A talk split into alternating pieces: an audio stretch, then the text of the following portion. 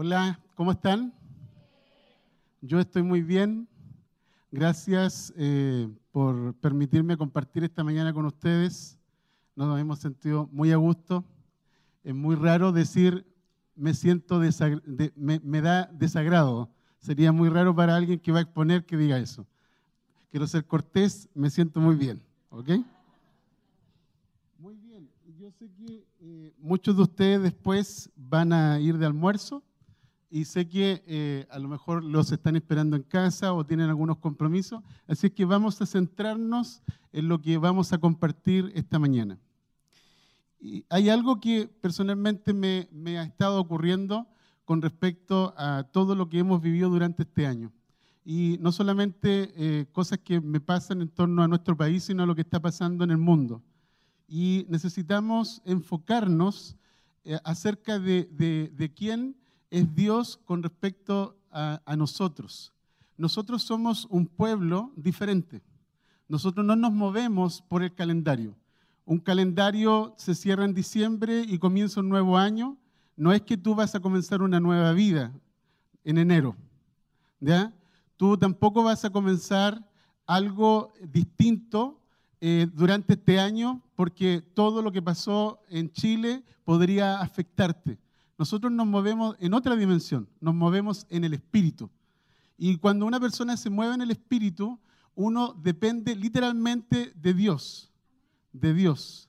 No solo de pan vivirá el hombre. Esto quiere decir de que no solamente dependemos del alimento físico, sino de toda palabra que sale de la boca de Dios.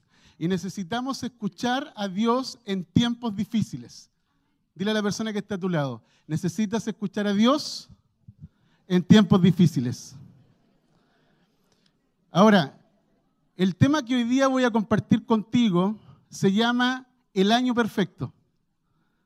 El año perfecto. Quiero compartir acerca de esto para que tú puedas ver cómo Jesús se movía, cómo Jesús entendía los tiempos, cómo Jesús interpretaba su, eh, eh, su presencia aquí en la tierra. Quiero partir diciendo que Jesús vivió bajo el imperio romano, un imperio de una dinastía como de 12 o 13 emperadores.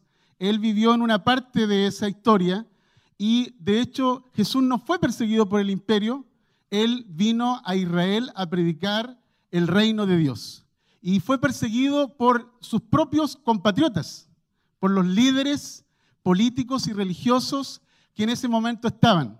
Pero Jesús apuntó muy pocas palabras hacia ellos, porque él estaba enfocado en otra cosa. Él estaba enfocado en lo que quiero compartir con ustedes hoy. Y quiero mostrarles a través de esto que vamos a compartir que la voluntad de Dios es buena, es agradable y perfecta. Por esa razón, tú y yo podemos tener un año perfecto. Porque la voluntad de Dios es para nosotros en esta dimensión. Cuando nosotros queremos hablar acerca de este año perfecto, yo quiero llevarte a que puedas poner tus ojos en el libro de Isaías, capítulo 61. En el libro de Isaías nosotros encontramos a un profeta inspirado por el Espíritu Santo que nos está hablando 800 años antes de que Jesús viniera.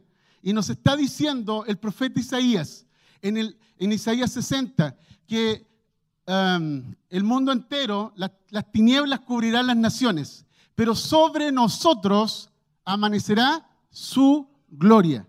Pero en el, en, el, en, el, capítulo 61 encontramos algo que en realidad como que encaja con esto, porque el profeta nos habla acerca del Mesías, el Mesías que viene, el Mesías que se va a manifestar, el Mesías que va a traer el año agradable, porque el Mesías es el año agradable.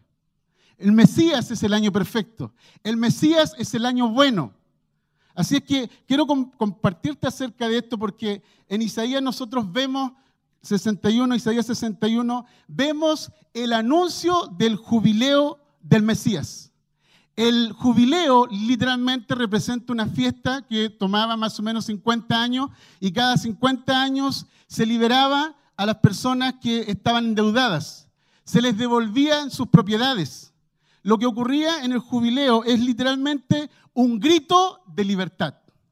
un grito de libertad. Y el Mesías vendría, literalmente en las palabras del profeta Isaías, vendría a, dar ese grito de libertad. Entonces, cuando nosotros vemos ese grito de libertad, es literalmente el año del favor que trae libertad. El año del favor que trae libertad, que trae restauración y bendición. Y como fruto de esto, nosotros vemos que el profeta ve que el pueblo está lleno de gratitud. Cuando tú experimentas libertad, experimentas restauración y bendición, ¿qué es lo que surge del corazón? Gratitud y adoración. Eso es lo que vemos en el profeta Isaías 65. Entonces, ¿qué es lo que nosotros podemos sacar de este capítulo? No quiero que lo lean porque nos va a tomar mucho tiempo, se los, se los estoy explicando para que podamos ir más rápido. Y lo que vemos ahí es que hay un escenario espiritual que Isaías ve. Él dice de que el rey vendrá como un juez invasor para otorgarnos derechos legales para que recuperemos lo que se ha perdido. Recuperemos lo que nos han robado, recuperemos lo que se ha destruido, recuperemos lo que está muerto. Eso es lo que está diciéndonos el profeta. El profeta nos está diciendo que el Mesías vendrá y va a haber una manifestación de este tipo tan potente que el, profeta Isaías literalmente está hablándonos de manera maravillosa acerca de la misión del Mesías. Entonces, cuando vemos aquí, eh, el Mesías es, el ungido del Señor, el ungido del Señor que ha sido enviado, ha sido enviado para recuperar, ha sido enviado para establecer el reino de Dios. Fíjense en el detalle, a favor de los pobres, los quebrantados de corazón, los cautivos y ciegos, los oprimidos, los, afligidos, los enlutados y toda aquella persona que vive con espíritu angustiado. Cuando nosotros vemos al profeta Isaías anticipando esto, vemos que él ve que la inauguración del reino que trae el Mesías, eh, en donde él anuncia literalmente lo que va a ocurrir, el profeta Isaías dice que el enemigo será desplazado. El enemigo literalmente se, le se le quitarán las plazas de control ¿Por qué? Porque el profeta Isaías está apuntando a algo que, es, que son enemigos espirituales. Cuando nosotros vemos aquí en, Isaías 61, podemos encontrarnos que eh, el profeta Isaías dice, y el, y el año agradable del Señor, pero incluye algo, y el día de venganza del Dios nuestro. Así es que todo lo que te estoy diciendo literalmente ocurre en el año agradable del Señor. Es tu año agradable, porque Jesús que vive en ti es tu año perfecto.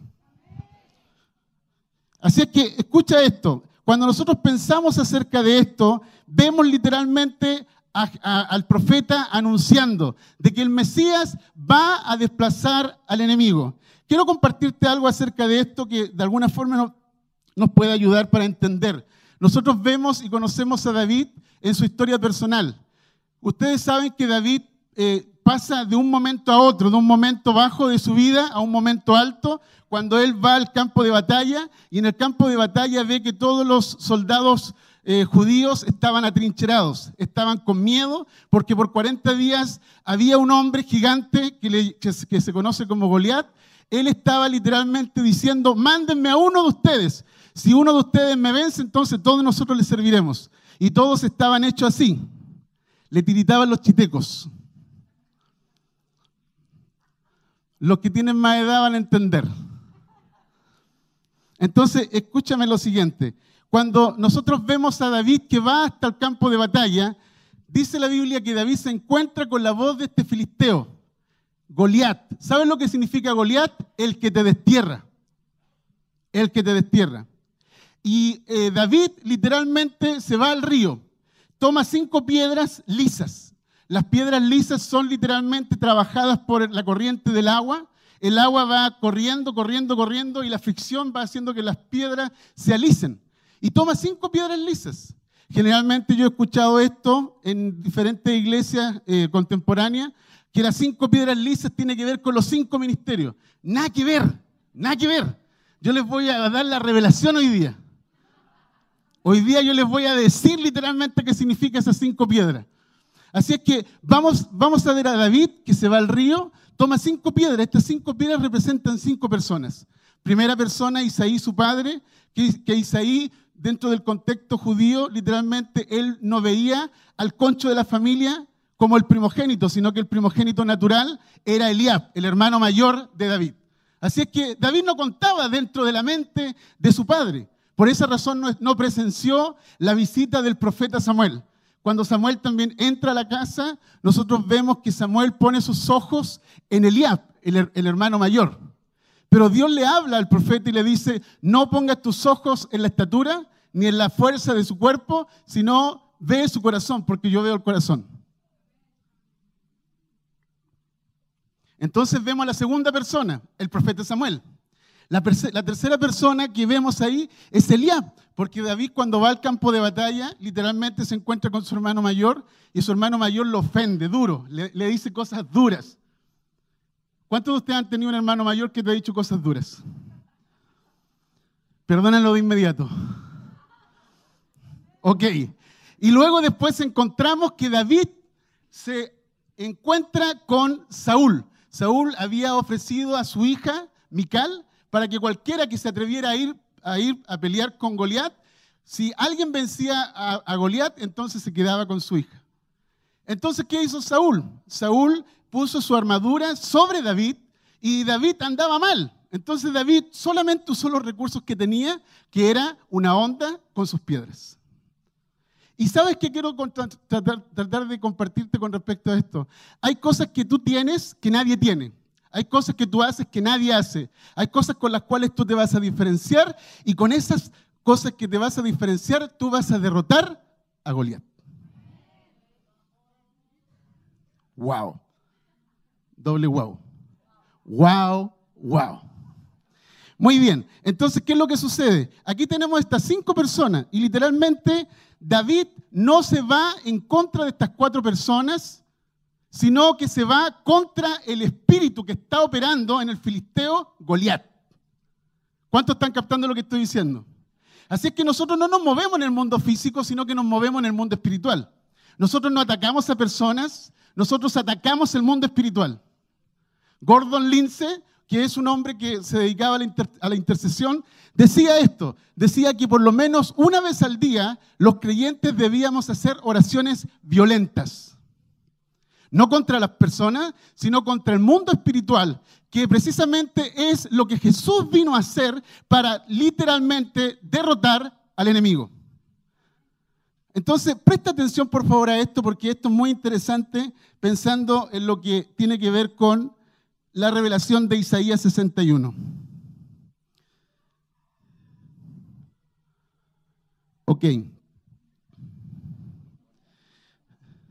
En el, en el capítulo 61 nosotros encontramos que dice algo así, porque yo soy amante del derecho y Jehová aborrece el hurto y el fraude.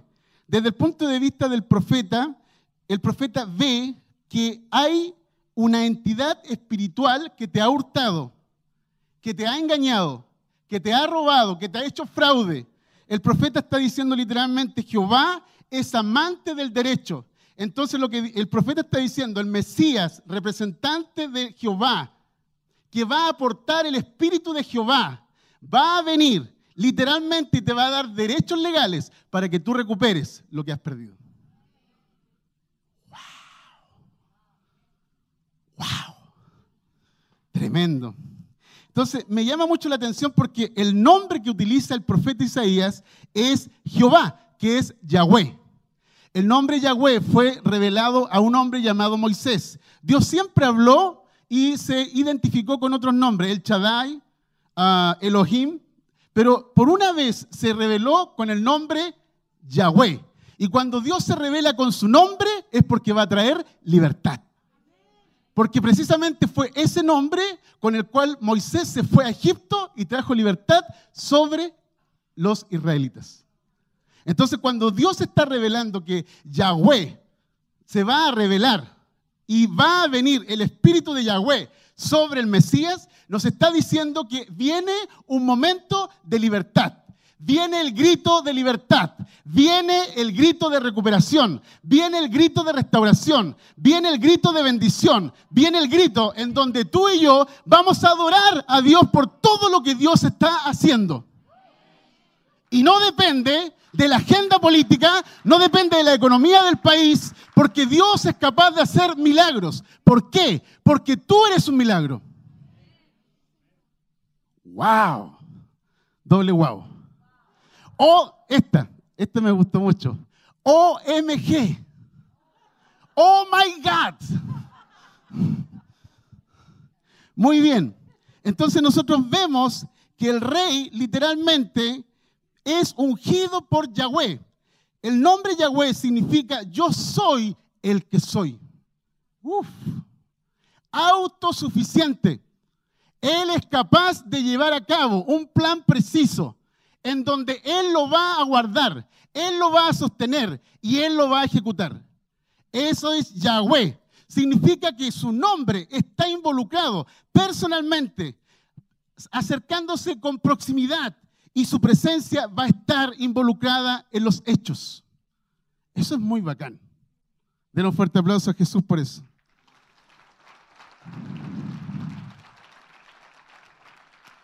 Así es que el rey del jubileo literalmente ha sido ungido y enviado. La palabra Mesías significa ungido, enviado y rey. Fíjense el detalle de esto que está, en, digamos, estudiando con los hebreos. Ungido, enviado y rey. Interesante esto. Dios te unge con su espíritu, Dios te envía con su espíritu y Dios te dice, quiero que domines. Quiero que ejerzas dominio. Eso es muy bacán.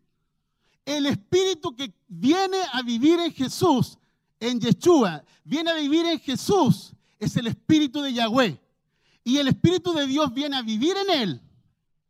El, el, Espíritu de Jehová me ha ungido. El Espíritu viene a vivir en él. Lo envía y lo corona. Ese mismo Espíritu que ungió a Jesús es el mismo Espíritu que vive en nosotros. Porque Jesús es la cabeza y tú eres el cuerpo. Wow. Lo vuelvo a decir, Jesús es la cabeza y tú eres el cuerpo. Nosotros no funcionamos desalineados, funcionamos alineados. La voluntad de Dios se, lleva a cabo a través de cabeza y cuerpo alineado. Cuando nosotros nos unimos a la voluntad de aquel que está dirigiendo, entonces vamos a ver resultados. El apóstol Pablo dice que en breve vamos a ver a Satanás debajo de nuestros pies. ¡Wow! Oh my God.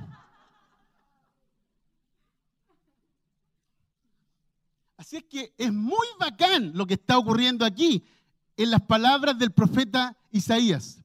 Él está revelándonos por inspiración del Espíritu lo que va a ocurrir. Es muy bueno. Es tan bueno que a veces los creyentes nos cuesta creerlo. Uf. En el Salmo 92, versículo 10, dice, tú aumentas mi fuerza como las fuerzas de un búfalo y viertes sobre mi cabeza tu perfume. Eso quiere decir que el Espíritu de Dios que viene a vivir en ti es fuerte e íntimo. Es humilde, pero poderoso. Es amable, pero literalmente capaz de romper ciclos de maldad.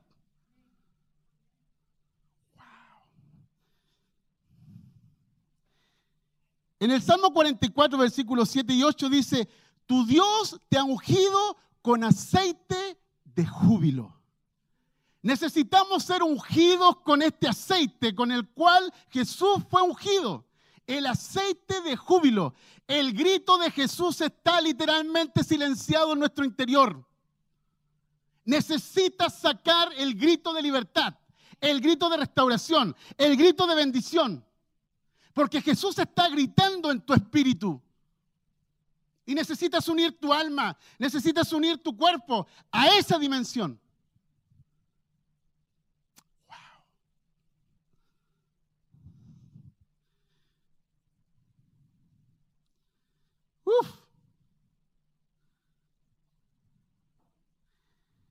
Zacarías 4:6 dice que no vas a poder lograr hacer nada por tus fuerzas ni por tu poder, porque la manera en cómo Dios trabaja es a través del Espíritu.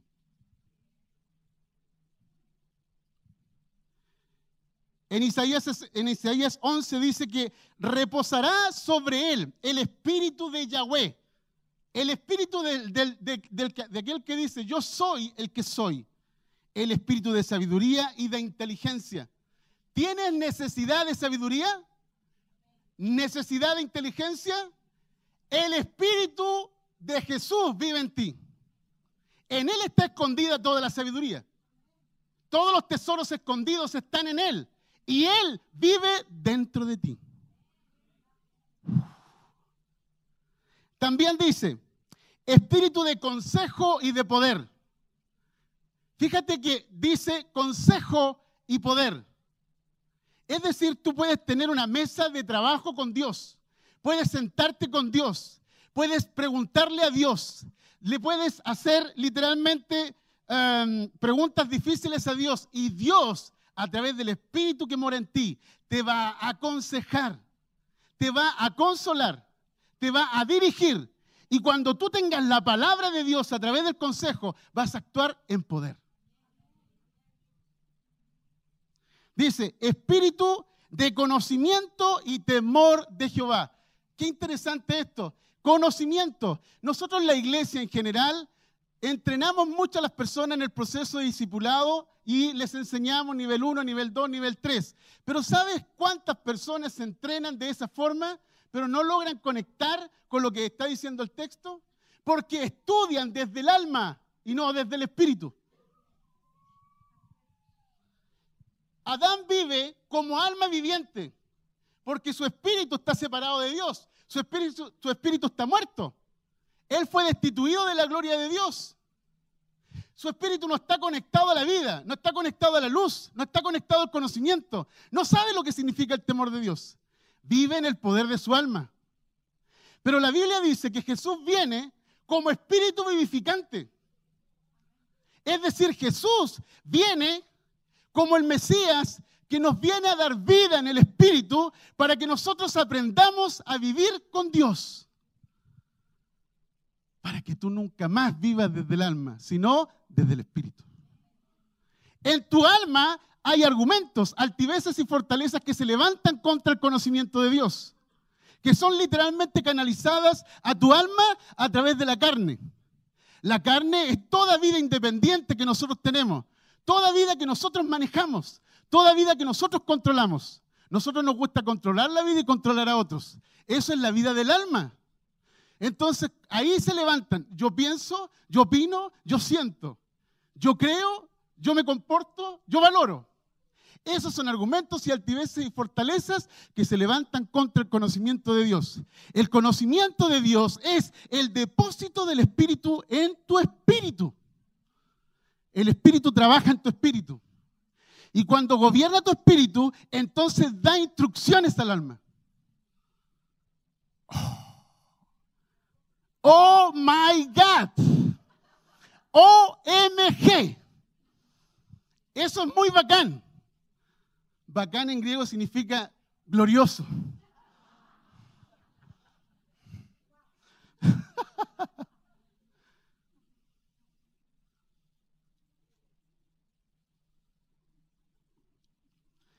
El apóstol Pablo tenía súper claro esto.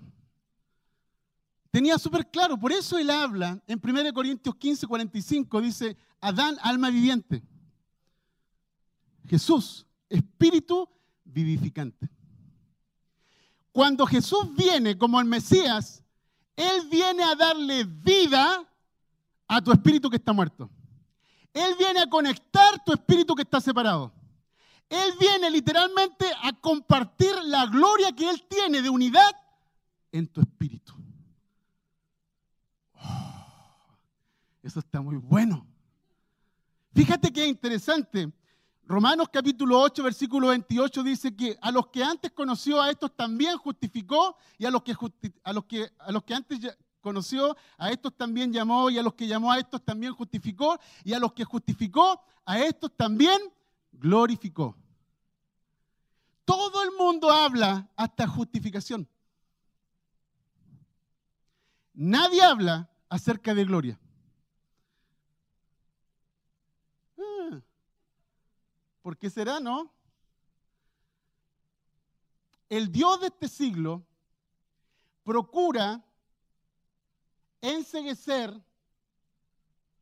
oscurecer, desviar la atención de algunas cosas claves que están en las escrituras para que nosotros podamos vivir en toda la potencia de Dios.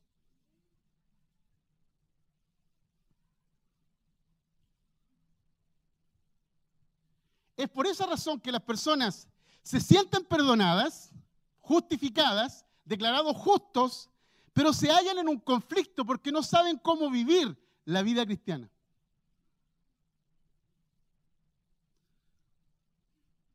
Porque no viven desde el Espíritu en donde ha sido impartida la naturaleza de Dios, sino que viven desde el alma. Entonces van a un discipulado y aprenden de memoria ciertos textos, cierta doctrina, y piensan que con eso la van a reventar. Pero a los dos, tres años están guateando.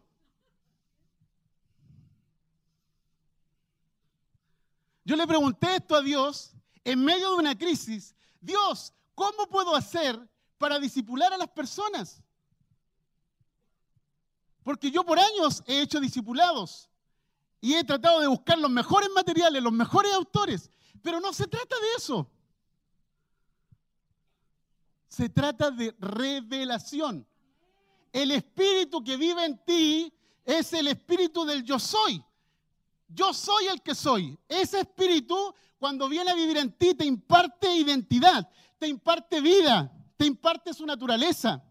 El espíritu que vive en ti te da identidad. Tú eres hijo de Dios, no porque tú lo declaras, tú eres hijo de Dios porque vive una realidad dentro de ti que es el Espíritu Santo, que es el Espíritu del Hijo de Dios, que es el Hijo de Dios. Así es que no se trata porque tú lo confiesas, se trata porque eso tú lo has recibido. Lo tienes, lo tengo. ¿Cuántos dicen doble guau? Uf. Así es que cuando vemos al Mesías viviendo en nosotros, viviendo a través de nosotros, la única forma de que Él lo haga es que tú y yo estemos muertos. Tú no puedes vivir la vida cristiana. La vida la vive Jesús en ti. Tú estás crucificado, sepultado, lo que significa declarado muerto, y ahora ya no vives tú, sino que es Jesús quien vive en ti. Entonces, cuando tú tratas de vivir la vida cristiana, la echas a perder. Al toque. es porque se trata de Jesús en nosotros. nosotros hemos creído que nosotros podemos ayudar a Dios. ¿Sabes cuántos años me gasté en eso? Soy pastor 19 años. 15 años me gasté viviendo de esa forma. Nunca me sentí tan bien como hoy. Porque no se trata de mí, se trata de Él.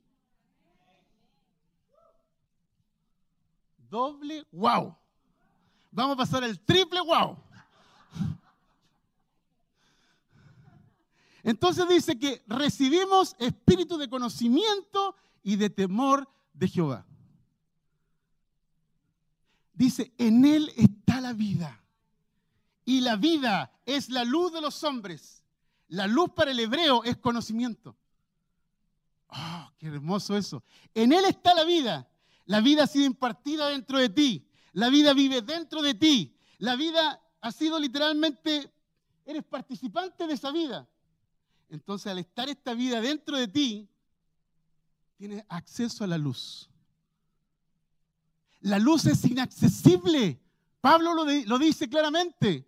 Pero la única forma de que sea accesible es que Jesús viva dentro de ti. Yo les pregunto a ustedes, ¿cuántos de ustedes tienen a Jesús? Levanten su mano todos los que tienen a Jesús. Todos, todos. Me imagino que todos los que están acá tienen a Jesús. Ahora les pregunto a ustedes, ¿cuántos tienen al Espíritu Santo? Algunos dudan. Ahora le hago la tercera pregunta. ¿Cuántos están llenos del Espíritu Santo? Menos personas. Ahora, ¿cuántas personas están llenas del Espíritu y de poder? Menos gente. ¿Sabes por qué? Porque vivimos desde el alma, no desde la realidad del Espíritu. ¿Sabes por qué nos cuesta creer? Porque yo pienso, yo siento, yo opino, yo creo, yo me comporto, está en guerra con el Espíritu. Oh, qué interesante eso. Literalmente en guerra. Esos argumentos, altiveces y fortalezas pelean contra el conocimiento de Dios. Y el apóstol Pablo dice, debes llevar cautivo todo pensamiento antes de que se convierta en un argumento, en una altivez y en una fortaleza. Debes filtrar todo pensamiento. Y si un pensamiento no es coherente con el espíritu, entonces lo llevas cautivo a la obediencia de Cristo. Lo sometes a la autoridad de Jesús. Antes de que comience el problema del argumento, la altivez y la fortaleza. ¿Cuántos captaron lo que estoy diciendo?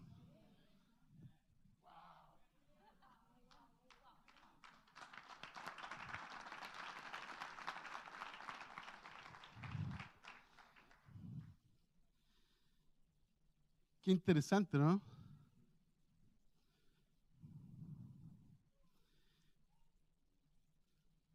Me va a faltar tiempo, pero voy a entrar. ¿Cuánto tiempo tengo? ¿Cuánto me dan cinco minutos? Cinco minutos, diez, quince, veinte, treinta. Perfecto, muy bien. Tengo 40 minutos más. Dice literalmente, el Espíritu de Jehová, el Señor, está sobre mí. Me ha ungido para dar. Venimos a la iglesia. Venimos a la iglesia para dar. ¿O andamos buscando para recibir? Ay, ay, ay. El espíritu que vive en nosotros, vive en nosotros porque nos capacita para dar. Y nos capacita de tal manera que dice buenas nuevas a los pobres. Buenas nuevas a los pobres. Deténgase aquí, por favor. Dice que el rey rico, Jesús, se hizo pobre para que en su pobreza seamos ricos. El rey dejó su gloria y vino a los que estaban destituidos de la gloria de Dios y estando destituidos, porque literalmente fue en la cruz destituido, en su destitución nos dio gloria.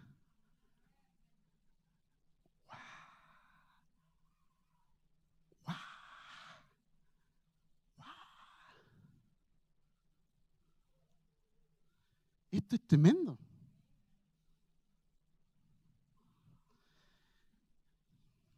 Nosotros andamos como mendigos. Tenemos todo pero vivimos como que si no tenemos nada. Dice, al que tiene, se le dará y tendrá más. Al que piensa que no tiene, aún lo que tiene, se le quitará. ¿Cuántos entendieron lo que estoy diciendo? Hay gente que tiene y piensa que no tiene. Vive como que si no tiene. ¿Puedes orar por esta persona? Ay, no, ¿por qué no oras tú? Wow. ¿Puedes compartir una palabra? Es que no estoy preparado.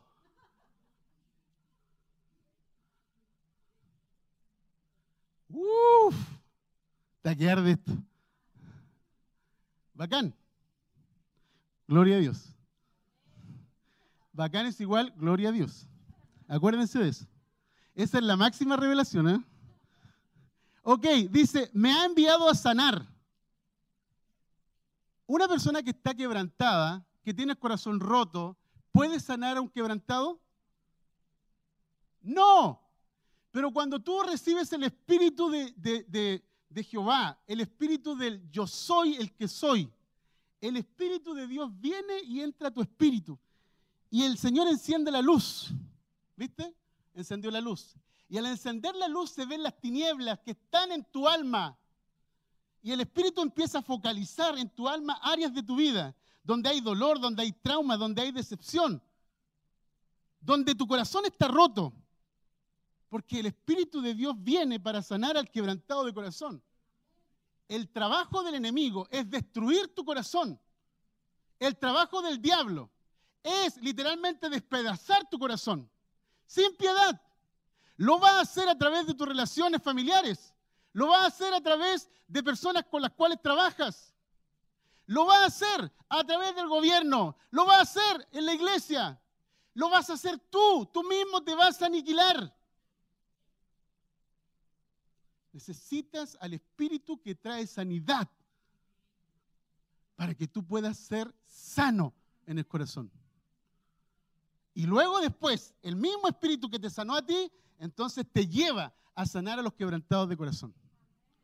Entonces el Señor te dice, ¿estamos listos? Y tú le dices, sí, estamos listos. Vamos, vamos. Fíjense. Después dice,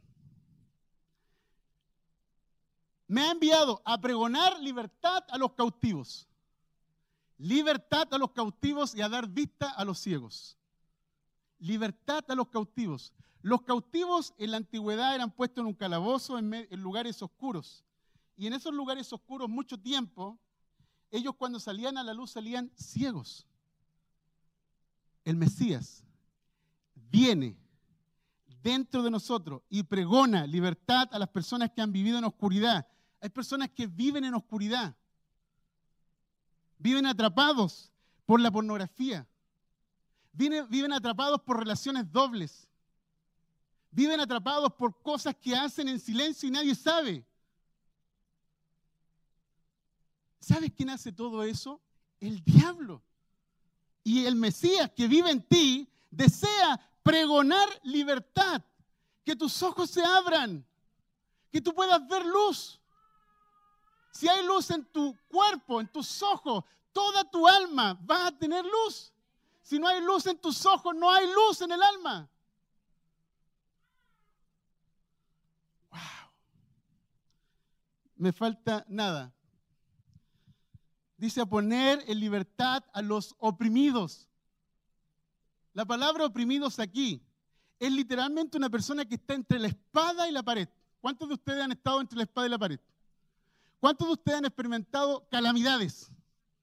¿Cuántos de ustedes han experimentado situaciones difíciles, extremas, en donde literalmente sienten que no van a poder? Eso es. Dice a, pregonar libertad, a poner en libertad, dice, a poner en libertad a los cautivos. La imagen que hay por el escritor del Evangelio con respecto a la palabra oprimidos es literalmente un espíritu, un demonio asignado que está con una espada y te tiene entre la espada y la pared. Si, no, si no crees lo que estoy diciendo, averígualo. El diablo te quiere tener inmovilizado, inhabilitado, que tú sientas que no puedes hacer nada. Pero el espíritu que está en ti, el espíritu del Mesías, le grita a ese soldado que te tiene cautivo en opresión y le dice, suéltalo. Es el grito del jubileo.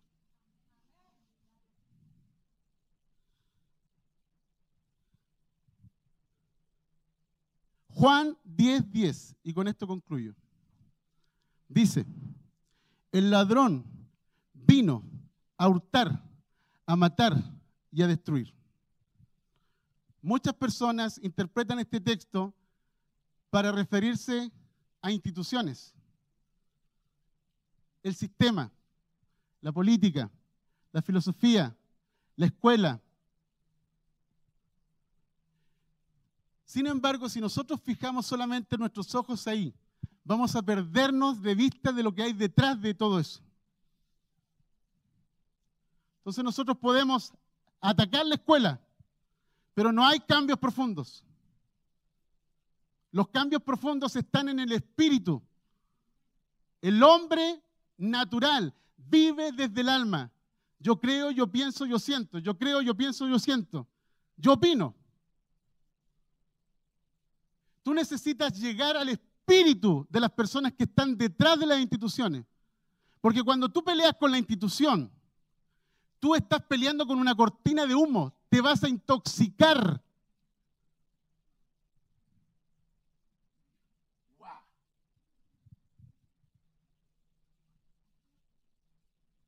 Tus ojos se van a colocar rojos porque el humo te va a arder en los ojos.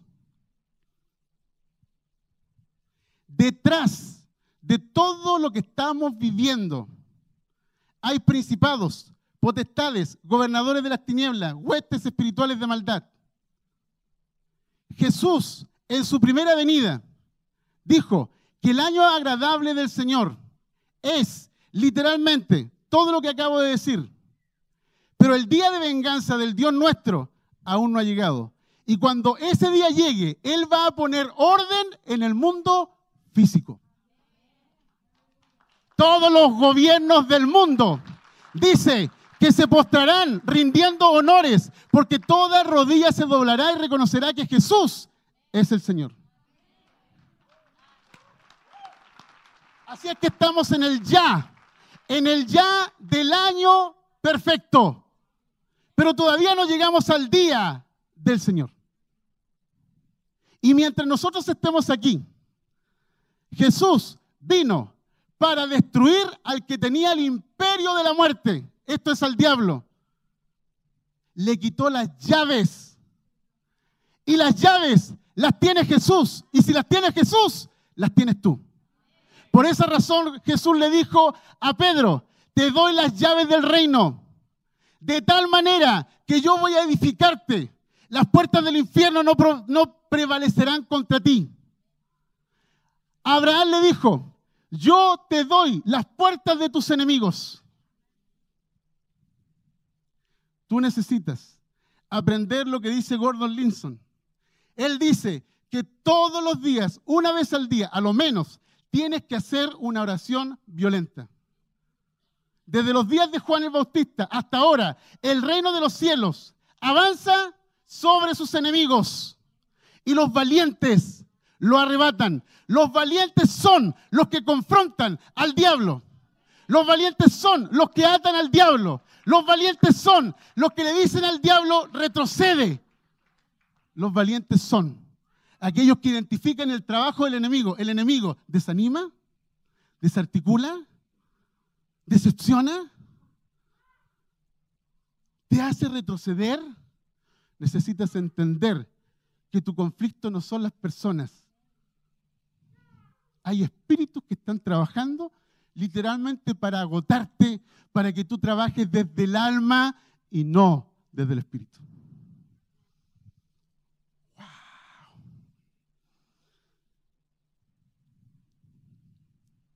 Se me fue el tiempo. Dice que se nos da consuelo a los enlutados ordenar a los afligidos de Sión que, nos, que se nos dé gloria en lugar de ceniza, óleo de gozo en lugar de luto, manto de alegría en lugar de espíritu angustiado. Quiero declararte esta mañana, por cada maldición, por cada maldición que has recibido de hombres, por cada maldición que ha sido inspirada desde las mismas tinieblas, Dios ha provisto una orden celestial esa orden celestial es, sé bendito, sé libre, sé prosperado, sé sano.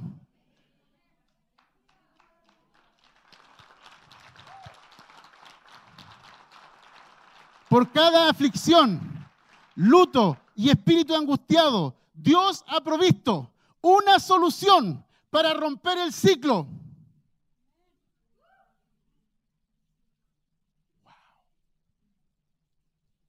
Dice que se nos da gloria en lugar de cenizas.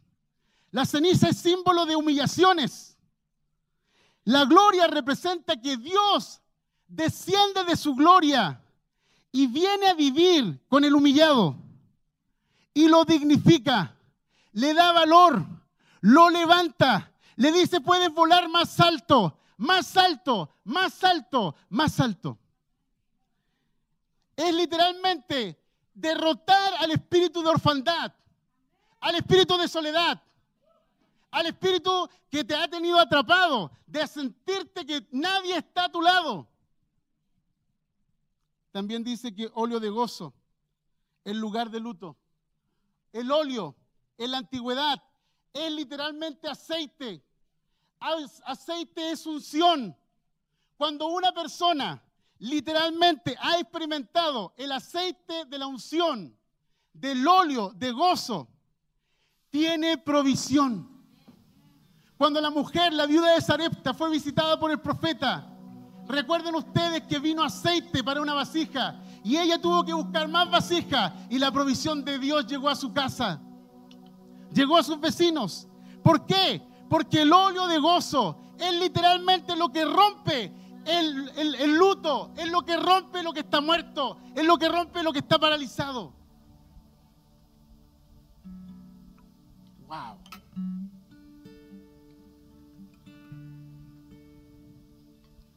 Manto de alegría en lugar de espíritu angustiado. Manto de alegría. Tenemos diferentes mantos. El profeta dice que el Mesías va a traer un manto de alegría. Hay personas que han tenido por años un espíritu de angustia en su vida. Un espíritu de angustia en su vida. Es un manto de angustia. Te ves el rostro en la mañana y ni siquiera quieres mirarte ese manto de angustia, el Mesías que vive en ti, lo quiere romper y que tú recibas un manto de alegría. ¿Cuánto le dan un fuerte aplauso al Señor? Un manto de alegría. Fíjate que se concentra en las emociones positivas. Un manto de alegría. Cuando tú estás con espíritu angustiado hay emociones negativas. Pero el manto de alegría es como que te llena la cara de risa. Y dice la Biblia que grandes cosas va a comenzar a hacer Dios contigo. Tu boca se llenará de risa y la gente alrededor dirá, oh, oh, oh my God. La gente alrededor va a decir, grandes cosas está haciendo el Señor con esta persona.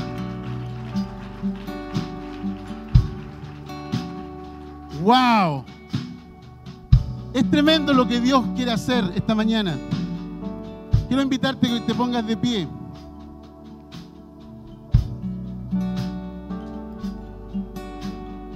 El hijo pródigo, siendo hijo, no estaba ni con manto, ni con calzado, ni con anillo.